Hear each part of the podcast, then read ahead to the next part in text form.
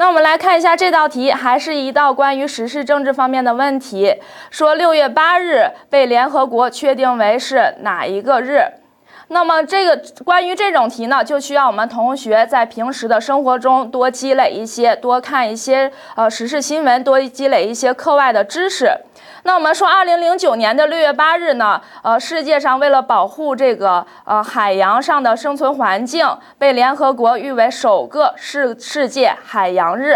那么这道题选择的呢就是 B 答案。那我们再来看一下 C 答案和 D 答案，作为一个补充知识点，大家来掌握一下。C 答案世界空间日。那我们说呢？是把这个每年的十月二十三号确定为世界空间日，为了表达这个空间上的发展对我们人类上所起到的这种呃改善的作用。那么最后一个呢，世界环境日，它被确定为是每年的六月四号。